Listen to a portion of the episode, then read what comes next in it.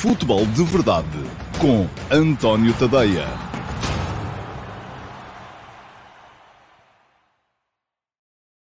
Olá, muito bom dia a todos e sejam muito bem-vindos ao Futebol de Verdade de quarta-feira, dia 25 de agosto de 2021, um, dia em que celebramos a presença da terceira equipa portuguesa na Liga dos Campeões. O Benfica apurou-se ontem às custas do uh, PSV Eindhoven, empatou 0 a 0 uh, no Philips Stadion, em Eindhoven, nos Países Baixos, e, portanto, juntou-se a Sporting e Foco do Porto na fase de grupos da Champions. Sporting como cabeça de série, na condição de campeão nacional, Foco do Porto e Benfica, ambos no pote 3. Portanto, tanto Sporting como Benfica, apanhar, como Benfica como Foco do Porto, apanharão sempre uma equipa do temível pote 2, aquele que parece ser o pote mais complicado uh, desta Liga dos Campeões. Sendo que depois a diferença entre o Sporting e o Foco do Porto e o Benfica do outro lado é que o Sporting vai apanhar uma equipa do pote 3 e não sobrarão muitas, porque duas das oito que lá estão são portuguesas, portanto pode apanhar qualquer uma das outras seis, enquanto o Benfica e o Foco do Porto vão apanhar uh, uma das uh, sete equipas, que não o Sporting, que estão no pote 1. E, e aí também pode calhar uma coisa, uh, enfim, acessível ali não há, mas pode calhar um Villarreal ou um Lille,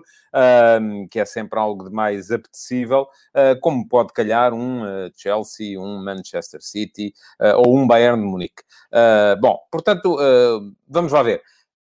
Nada está feito. Acho que as equipas portuguesas terão, com certeza, dependendo do sorteio, possibilidade de conseguir uh, uma boa campanha, uma campanha aceitável, no medida do possível, na Liga dos Campeões. Mas, para já, o importante é isto. Estão lá as três que tinham possibilidades de lá estar. O Benfica passou uh, pelas quatro partidas que uh, precisava de passar para chegar à fase de grupos e Portugal volta a ter, pela primeira vez em, creio que, quatro anos, uma, um, um trio de clubes na Liga dos Campeões. Consequência disso também porque, eh, para quem não sabe, a presença na fase de grupos da Liga dos Campeões garante ao país, a Portugal, um bónus de 4 pontos de ranking por equipa, 4 pontos depois a dividir pelo total das equipas que estão inscritas, no caso de Portugal são 6, eh, portanto, só o facto de Sporting, Porto e Benfica estarem na fase de grupos da Liga dos Campeões permitiu a Portugal somar 12 pontos de ranking, o que a dividir pelas 6 equipas dá um total de 2 pontos no coeficiente.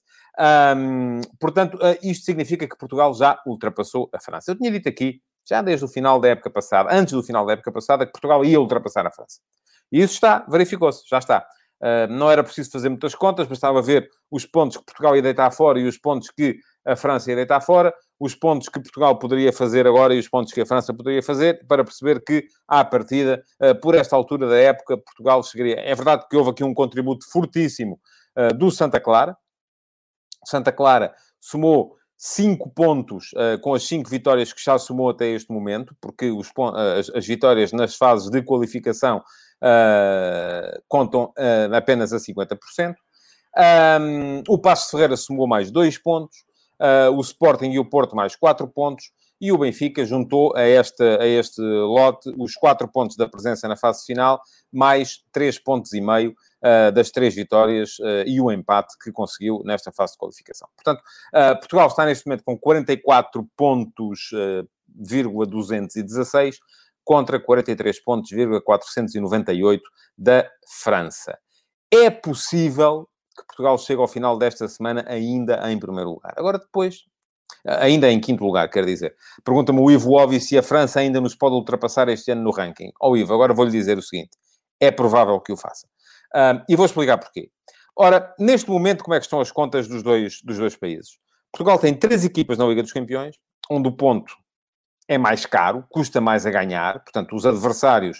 Uh, Pergunta-me o Diogo Marques se as vitórias na Liga dos Campeões valem o mesmo que na Liga Europa. Sim, valem o mesmo, com essa nuance de, quando uma equipa chega à fase de grupos da Liga dos Campeões, soma logo à partida 4 pontos, ou seja, o equivalente a duas vitórias. Portanto, há uma noção da parte da UEFA de que o ponto na Liga dos Campeões é muito mais caro do que o ponto na Liga Europa e é ainda mais caro do que o ponto na uh, Conference League. Portanto, o que é que acontece? Esses pontos de bónus já lá estão, já estão do nosso lado. Agora é preciso justificá-los. É preciso ganhar no campo. E, portanto, Portugal vai ter Sporting, Porto e Benfica na Liga dos Campeões, onde o ponto é particularmente caro.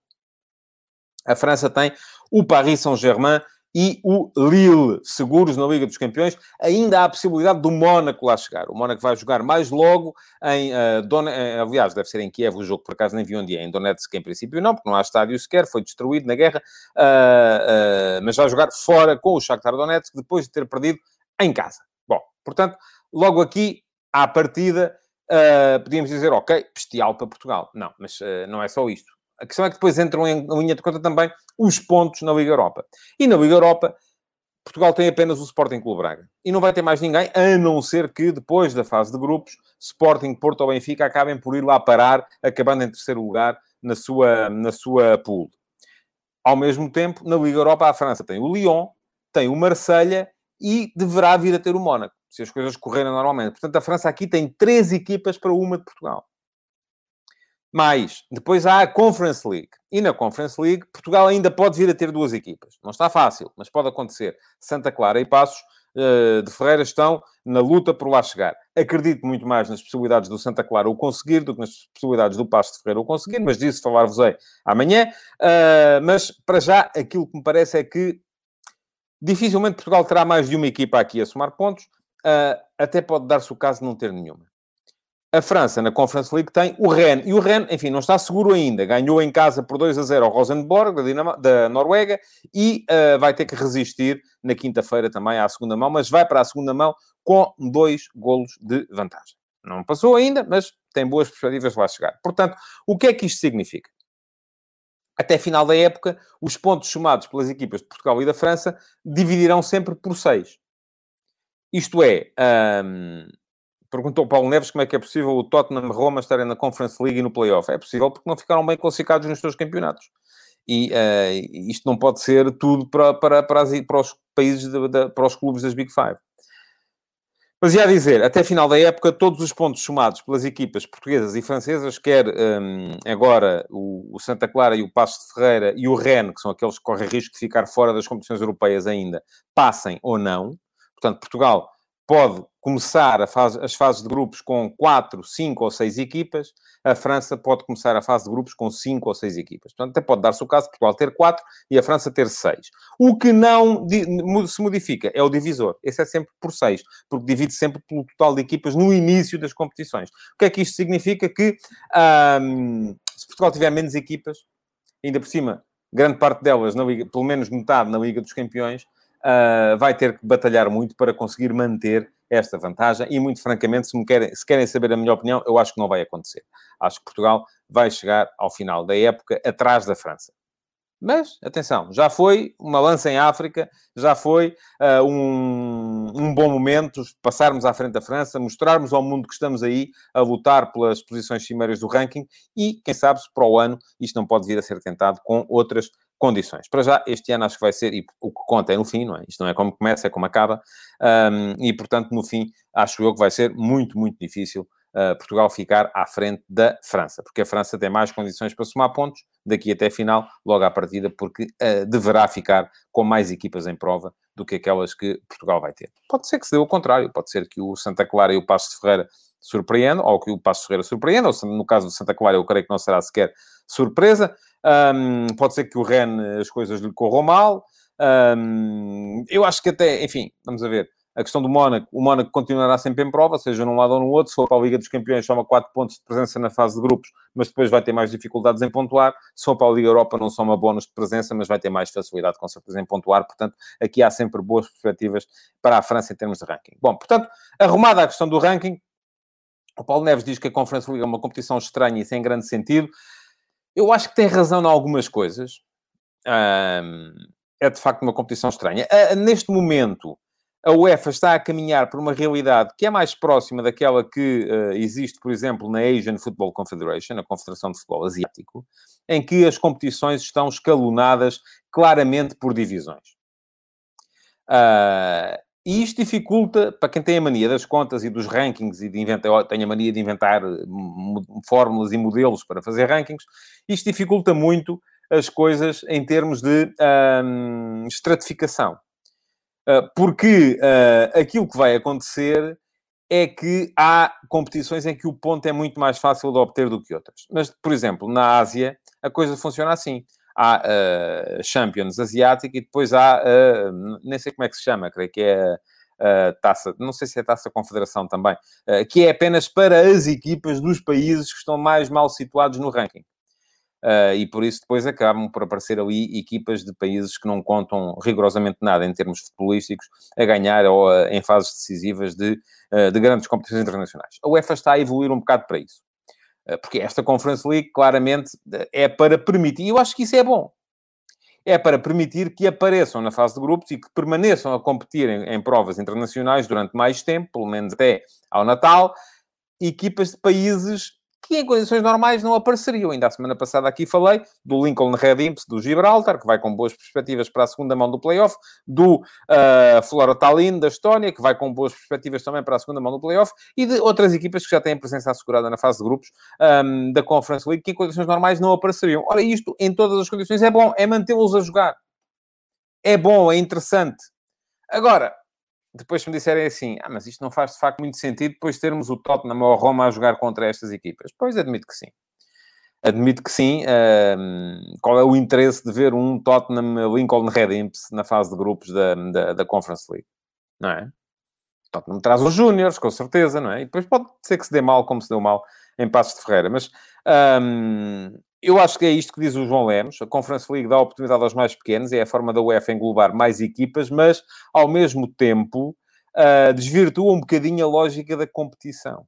E a lógica da competição, quer queiramos, quer não, é a lógica uh, an antiga, uh, que é a lógica de um, haver uma equipa de cada país na Taça dos Campeões Europeus.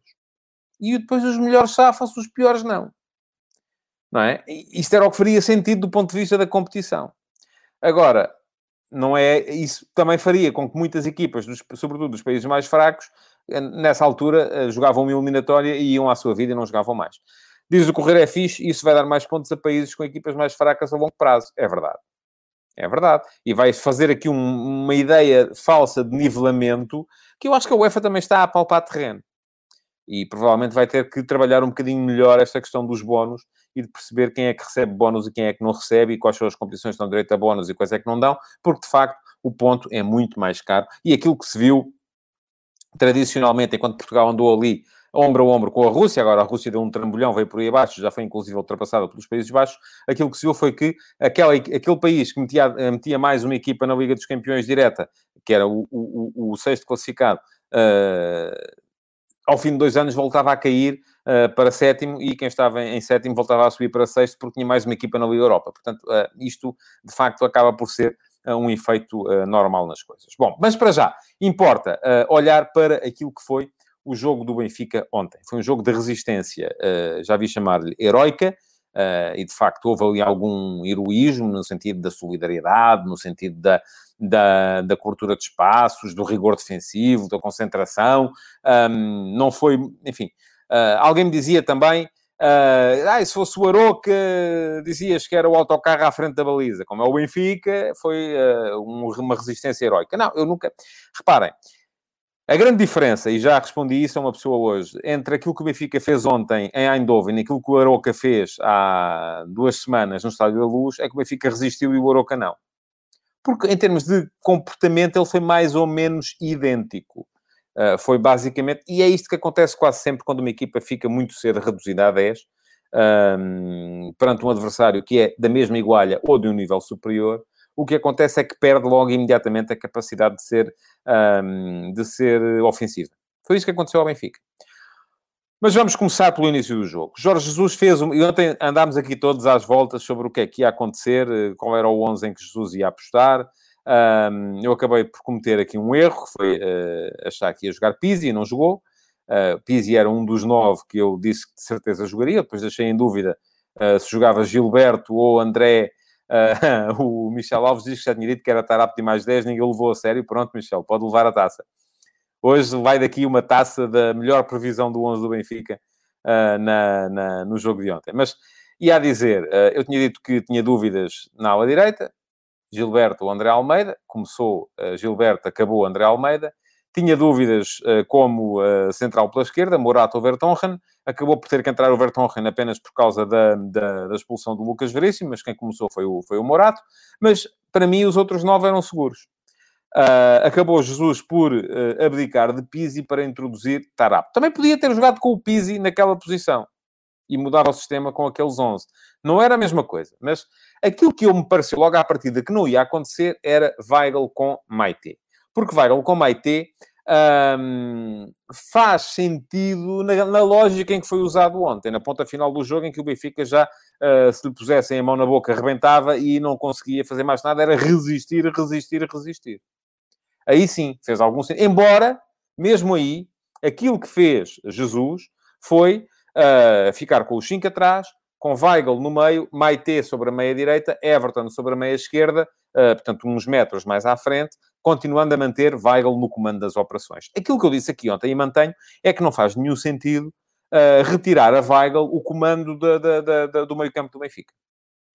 E isso acontece a partir do momento em que o Jorge Jesus optar por jogar com dois a par, com Weigl e Maite a par. Até pode jogar, eventualmente, com Weigl atrás, Maite um bocado mais à frente, se for um jogo de maior exigência defensiva, um, e voltar, e já se percebeu que o 3-4-3 se calhar é para uso interno, vai ser para uso na Liga Portuguesa. Na Liga Portuguesa, Jesus pode vir a alternar entre o 3-4-3 e o 4-4-2, mas se calhar em jogos de Champions fora de casa contra adversários uh, que nas Champions à partida vão ser todos ou da mesma igualha ou mais poderosos, aquilo que Jesus vai fazer é se calhar aquilo que fez ontem e que já tinha feito, por exemplo, contra o Arsenal na segunda mão uh, da eliminatória da Liga Europa do ano passado e que na altura nem deu grandes resultados, porque também os jogadores, enfim, não estavam tão uh, solidários e não estavam tão trabalhados e, não, e, e, se, calhar, e se calhar faltava ali alguma qualidade também em algumas posições.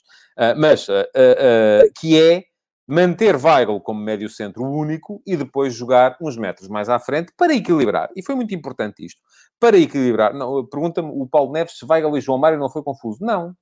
Porque aí está claramente definido. Weigl é primeiro médio, João Mário é segundo médio. Jogam uns metros à frente, quase sempre. Haverá momentos em que estão a par, mas há claramente. E, e aqui, qual é a importância de ser primeiro médio? É o jogador que inicia a construção, quase sempre. Uh, quando o, o, Jesus joga com Weigl, João Mário e Tarabt, sendo que o João Mário e Tarabt estão uns metros mais à frente, não ficam dois a par. O Weigl continua a mandar, continua a ser o jogador que inicia a construção ofensiva, mas, sobretudo, conseguiu equilibrar o meio-campo 3 para 3, porque tinha sido aí que tinha perdido muito no jogo da primeira mão. No jogo da primeira mão, reparem, como o uh, Mario Götze uh, estava sempre, era uma fonte de preocupação permanente, aquilo que acontecia era que o Weigl muitas vezes encostava atrás e o João Mário não era uh, capaz de segurar o Sangaré e o Van Ginkel.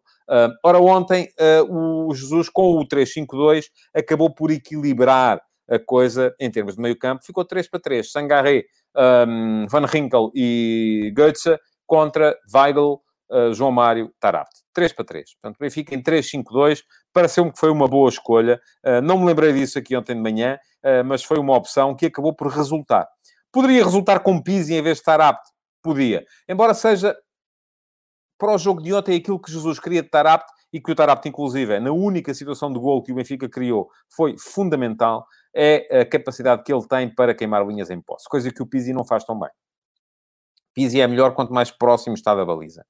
Uh, Tarap, enfim, não é um jogador que mexe às medidas, uh, porque é um jogador pouco fiável, do meu ponto de vista. Acho que uh, o acréscimo de qualidade do meio campo do Benfica com a troca de Tarap por João Mário foi enorme, uh, mas aquilo que me parece é que, uh, desde que tenha as costas tapadas, e, e com três no meio-campo o Benfica consegue fazê-lo. Uh, desde que tenha as costas tapadas, o Tarapte é um jogador que, uh, em posse, com aquelas, uh, desde que ele não, não se lembre, e às vezes resulta, de fazer aqueles passos verticais demasiado cedo que levam a perdas de bola, desde que ele se preocupe mais em usar o seu poder físico, a sua criatividade para sair em posse e queimar linhas em posse, acaba por ser importante. Diz-me o Carlos Silva que Tarapto defende e Pizzi não. Eu, por acaso, acho que não tem tanto a ver com isso. Acho que tem mais a ver com o comportamento dos dois em posse. Uh, é mais isto que diz o Carlos Silva a seguir. Tarapto consegue sair a jogar sob pressão, Pizzi não. Uh, sim, aí já estou mais de acordo. Acho que é mais isso. E, portanto, acho que o Jorge Jesus tomou a primeira boa decisão no 11 que construiu. E Tarapto é muito mais forte fisicamente que Pizzi. Verdade também, diz o Nuno Santos. Pronto. Um, acho que a escolha do 11 foi boa. Uh, acabou por funcionar, equilibrou o jogo. Havia mais PSV no início, sim, é verdade, mas a primeira ocasião de golo acabou por sair uh, de, uma, de, uma, de uma jogada do Tarapti e acabou por sair na baliza do Brommel, na baliza do PSV Eindhoven. Depois há outro momento que é importante, que é este que diz o Ricardo Carvalho. Jesus resistiu a fazer a substituição, que é imediata em quase todos os treinadores, depois da expulsão de Lucas Veríssimo, e inconscientemente a equipa assumiu que conseguia aguentar o jogo com menos um. Esta dimensão anímica acho que foi muito importante ontem também. O mais normal naquele momento, e que há bocado alguém me vinha a dizer uh, que uh, se expulsa com muita facilidade hoje em dia. Vamos lá ver. Os dois cartões amarelos mostrados ao Lucas Veríssimo são uh, de livro. Nada a dizer. Eu acho que, regra geral, aliás, quem me segue e quem me vê falar de arbitragem, nos poucos meses que eu falo de arbitragem, a minha lógica de arbitragem é sempre muito mais a de, a de deixar jogar do que a de marcar falta. É sempre muito mais a de não mostrar cartão do que mostrar cartão. E acho que hoje em dia eh, se mostra, de facto, muitos cartões. Mas é isso que está na lei. Se mostram cartões por lances que são casuais. O jogador saltar e abrir os braços, como o Lucas Veríssimo saltou e abriu os braços ontem, eu não vi ali nenhuma intenção. Coloca em perigo a integridade física do adversário. Coloca, já vimos jogadores a levarem cotoveladas e a ficarem KO podia ter acontecido. E acho que a lógica do cartão estar na lei é essa. Portanto, eu não vou dizer que se expulsa com demasiada facilidade. Acho que a expulsão é correta de acordo com aquilo que está, que está na lei. Agora, que de facto aquilo que a lei neste momento faz é uh, uh, levar a muitas expulsões, é. Porque, vamos lá ver, os jogadores não vão deixar de abrir os braços quando saltam. Porquê? Porque ganham impulsão. Eu acho que não é para magoar os adversários, mas não sei, não estou lá dentro. Mas acho que é mesmo para ganhar impulsão. Agora, foi importante a forma como hum, Jesus hum, resistiu a trocar imediatamente. Por causa dessa dimensão anímica, porque uh, não deu a ideia aos jogadores de que estava aflito, e isto é muito importante. É importante para os jogadores, conforme dizia aqui há bocado alguém, uh, terem a noção inconsciente de que conseguem aguentar com um a menos e a verdade é que aquele final de primeira parte o Benfica ainda levou ali um aperto ou dois, mas conseguiu resistir até ao intervalo. Depois há outro momento, que é o momento em que, ao intervalo, Jesus volta a resistir a fazer a troca. E volta a assumir a linha de 5 atrás, embora com Gilberto a fazer de falso lateral. Eh, de falso central. Enfim, ali, naquela missão híbrida que o Sporting Clube Braga de Carvalhal trouxe ao futebol português na época passada, que é algo que eu já vejo fazer equipas russas há alguns anos, mas que, sobretudo russas, acho que foi a primeira vez que eu vi isso, foi no Euro 96, na seleção russa uh, do Anatoly Bushevets, um, mas uh, parece-me que uh, esse é outro momento importante. E eu acho que isso é algo que o Benfica já vem trabalhando e, sobretudo, já se fala cada vez mais da possibilidade do André Almeida assumir essa missão na equipa, ser uma espécie de central pela direita, lateral, falso central, falso lateral, papel híbrido, permitir à equipa desenrolar e desencaixar por aquele lado. Um, eu aí já não tenho a certeza de que o retardar da entrada do Vertonghen em campo não tenha, tido, não tenha tido a ver com um outro aspecto que é muito mais próprio da Chico Espartice do que da uh, estratégia pura, que é queimar mais um bocadinho de tempo numa altura em que ele sentisse que a equipa precisava disso. Porque não fazer a troca ao intervalo permitia uma coisa muito simples, que era fazê-la mais tarde. Pode ter a ver com isto também, eh, que me diz o Bruno Farinha. Verton Reina assumiu que não aguentava 60 nem 45 minutos. Esse fator pode ter ajudado à decisão. Pode, mas também, ó oh, oh, Bruno, quem aguenta 40, aguenta 45. Desculpe lá, não é por aí. Uh, se me dissesse assim, ok, o Verton Reina entrou só aos 70. Não, entrou aos 50. Uh, eh, portanto, eu acho que aqui houve um bocadinho a vontade de ver como é que funcionava com o Gilberto ali, a vontade de ver, eh, de, de, de, travar ali um momento em que o PSV estivesse um bocado mais por cima e também o facto do Vertonghen ainda não estar um, em condições ideais para, para, para fazer o jogo. A partir daí o jogo foi muito... Um, sofrido para o Benfica, é verdade. Foi, eh, foi um jogo em que o PSV uh, eh, teve sempre a bola, teve quase sempre a bola, mas o Benfica esteve sempre confortável um, enfim, houve aquele lance. Eu lembrei-me do Brian Ruiz e o Jorge Jesus, se calhar, também se lembrou, porque na altura estava do outro lado, naquele famoso uh, Sporting Benfica, em que naquela posição em que estava ontem o Aaron Zahavi, uh, o Brian Ruiz estou por cima, o Aaron Zahavi conseguiu acertar uh, na, na barra, já sem guarda-redes nem nada. Podia ter sido um momento de viragem na eliminatória, não foi. A verdade, essa foi a grande ocasião que o PSV teve. Falam-me em grandes defesas e ontem voltou a falar-se muito na questão Vlaco Dimos. Eh, eu acho que Vlaco Dimos foi mais importante para a equipa na primeira mão do que ontem. Ontem fez esteve bem, fez defesas importantes, mas não fez nenhuma defesa absolutamente escalofriante. Acho que o grande jogador do Benfica ontem foi Otamendi, pela forma como comandou a equipa do ponto de vista defensivo. Eu olhava para o Otamendi e só me vinha à ideia uh, os filmes de piratas e aqueles piratas de, de faca nos dentes, porque o Otamendi parecia que estava pronto para tudo. Uh, e foi isso. O Otamendi não teve um erro durante o jogo inteiro. Foi um jogador fundamental na passagem do Benfica à próxima fase da uh, Liga dos Campeões. Agora, esteve, eh, esteve, bem o Benfica na forma como foi conseguindo controlar, mas também é preciso ver aqui o outro lado da coisa. Há uma grande diferença entre aquilo que foi, por isso é que eu chamei ao, ao, ao jogo de ontem resistência de trincheira. Entre aquilo que foi o posicionamento tático do Benfica ontem e o posicionamento tático do Benfica na semana passada. Na semana passada, o Benfica assumiu que não tinha físico para fazer pressão ao, ao, ao início de construção do PSV, mas manteve a última linha alta. Porque aqui, vamos lá ver, para não dar espaço entre linhas, aquilo que é preciso é manter as linhas próximas. Ora, se mantém-se as linhas próximas, aquilo que tem que se fazer também ao mesmo tempo é a equipa não se pode espraiar em 50 ou 60 metros, tem que jogar em 40. Se a equipa joga, quando digo 40 metros, é entre a última linha, a linha defensiva, e a primeira linha, a, linha, a primeira linha de pressão. Se a equipa joga em 40 metros, das duas uma, ou coloca esses 40 metros entre a sua área e o meio campo, ou coloca esses 40 metros entre o meio do seu meio campo e o meio do meio campo adversário, ou coloca esses 40 metros entre a entrada do seu meio campo e a área do adversário. O Benfica, na, na, no jogo da primeira mão, colocou esses 40 metros entre o meio do seu meio campo e o meio, o, e o meio do meio campo do adversário. Mas não pressionou. Não pressionando, deu sempre ao adversário a possibilidade de construir a seu prazer, de lançar, de ligar o jogo por dentro, e uh, isso foi sempre uma uh, vulnerabilidade que o PSV conseguiu explorar. Só não explorou em termos de golos porque nesse dia sim, Vlaco Dimos me parece que foi extremamente uh, importante. Ontem, sobretudo depois de ter ficado com menos um, o Benfica voltou a não pressionar a saída de bola do adversário, mas reposicionou o bloco, baixou o bloco, colocou esses 40 metros entre a sua área e uh, a sua linha de meio E o que isso uh, permitiu foi perceber que esta equipa do PSV também não é assim tão forte do ponto de vista do ataque posicional. É uma equipa que tem muita vertigem, tem muita capacidade de ligar o jogo com os extremos, sobretudo quando eles têm espaço, mas que contra um adversário que, tal como o Benfica fez ontem, fecha bem as suas linhas e. Atenção, isto senão vão dizer assim, então porque é que as equipas na Holanda não jogam todas assim? Porque depois há outra condicionante, é que é preciso ter qualidade. E o Benfica teve qualidade do ponto de vista defensivo. Um, ora, aquilo que aconteceu uh, foi que uh, se viu que o PSV, do ponto de vista do ataque posicional, contra um adversário a defender com qualidade e bem posicionado, rigoroso, concentrado, o PSV deixou um bocadinho a desejar.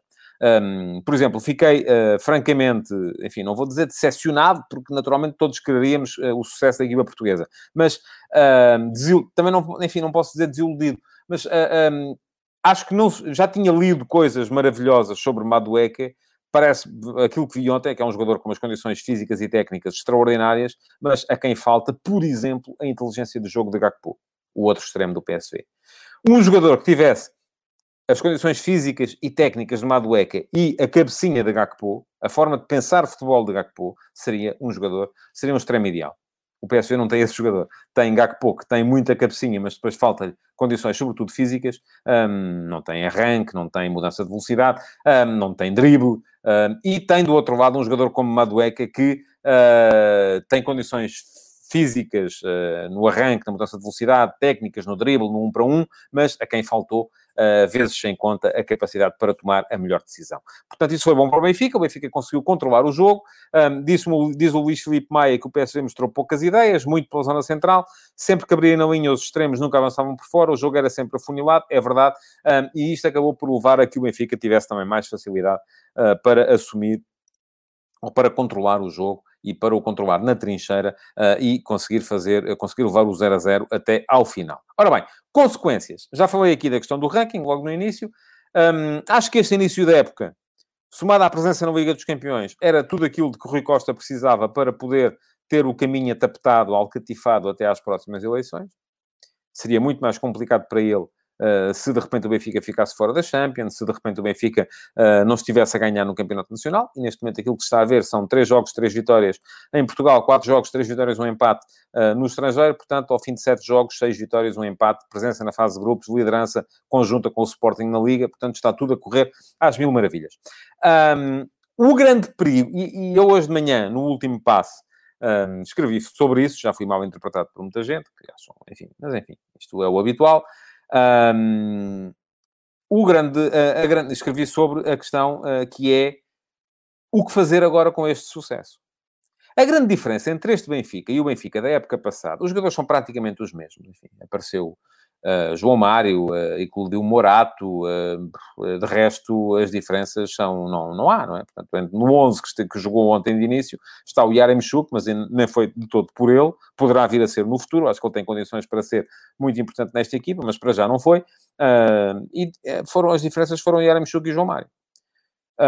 Portanto, não há de ser por aí. A grande diferença foi o coletivismo, foi a concentração competitiva, foi a concentração coletiva, foi a forma como o Benfica se assumiu como uma entidade em campo. Não foi uma soma de egos, não foi uma soma de estrelas, uh, que aconteceu muitas vezes na época passada, e por isso, na época passada, o Benfica uh, só conseguiu dois zeros defensivos em toda a campanha europeia, em nove jogos europeus. Foram os jogos em casa contra o Lech Poznan, essa potência, e contra o Standard Liège, outra grande potência. E aqui estou a ser irónico, como é evidente.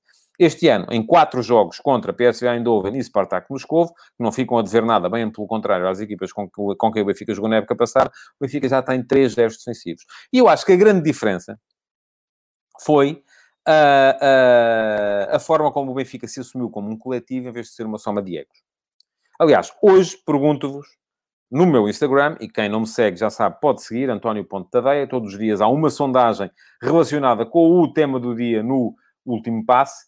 Uh, e hoje a minha pergunta para vocês é se o Benfica resistiu em Eindhoven porque, hipótese A, teve sorte, ou foi sortudo, hipótese B, uh, foi solidário. Neste momento, uh, dois terços de vocês, 67%, acham que foi solidário. 33% acham que teve sorte. temos 216 votos neste momento, é uma boa, é uma boa afluência às urnas, vamos lá dizer, mas podem lá ir até durante mais, até amanhã de manhã, a sondagem vai estar lá e podem ir lá deixar a vossa opinião e votar. Uh, podem aproveitar para me seguir no Instagram, António Ponte Tadeia, e todos os dias têm a sondagem do dia para uh, votar. Ora, hoje de manhã, no último passo, aquilo que eu escrevi foi que, para manter esta ideia, alguém me falava aqui na ideia do Otamendi ter sido aceito, mas eu não sei se o Otamendi não era aceito na época passada. Agora, eu acho que o fundamental daqui para a frente é uh, o Jorge Jesus não assumir ou não, ou não, de repente, não começar, porque ele ontem foi fundamental na forma como o Benfica uh, conseguiu o empate. Houve muito dedo de treinador. E uh, o histórico de Jorge Jesus nestas circunstâncias, porque ele é um extraordinário treinador, leu o jogo como poucos no banco, mas o histórico depois é ele começar a querer puxar para ele os galões uh, e os méritos das, das, vitórias. É fundamental que isso não venha a acontecer. Já me vieram dizer, ah, e tal, mas agora, uh, ainda ontem o Jesus disse que o, herói do jogo foi a equipa. Sim, mas Jesus disse que o herói do jogo foi a equipa quando lhe perguntaram se o herói tinha sido Vlaco. Aquilo que eu queria ver era se lhe perguntassem, Jesus, a, o, a tática que engendrou foi perfeita, a estratégia foi mais do que perfeita, uh, e aí é nessas alturas que geralmente Jorge Jesus descamba. E é muito importante que o não faça, porque para manter este conjunto solidário é fundamental que não apareçam os egos a tomar conta daquilo que deve ser do conjunto. E uh, pelo histórico, não é pelo que ele disse ontem. Ontem esteve perfeito, Jesus. Tanto durante o jogo, como antes do jogo na preparação, como depois do jogo nas declarações mas o histórico da personagem é um bocadinho o Jorge Jesus transformar-se naquela uh, personagem, é que eu chamei mitológica, mas que é apenas uma página de humor, uh, que é o JJ Boss. Se Jesus resistir a transformar-se no JJ Boss, o Benfica tem aqui uma excelente base para poder encarar esta época de forma positiva e otimista. Bom, já me alarguei, já vamos com 34 uh, eh, minutos de programa e estamos a chegar ao fim. Portanto, resta-me pedir-vos que sigam ao meu Instagram, António Tadeia, que votem na sondagem do, do dia, que já agora também deixem o vosso like, partilhem, continuem a comentar esta edição do Futebol de Verdade, uh, sendo que fica a promessa de que amanhã cá estarei mais uma vez uh, para vos falar da atualidade futebolística. Muito obrigado por terem estado aí e até amanhã. Futebol de Verdade. Em direto de segunda a sexta-feira, às 12h30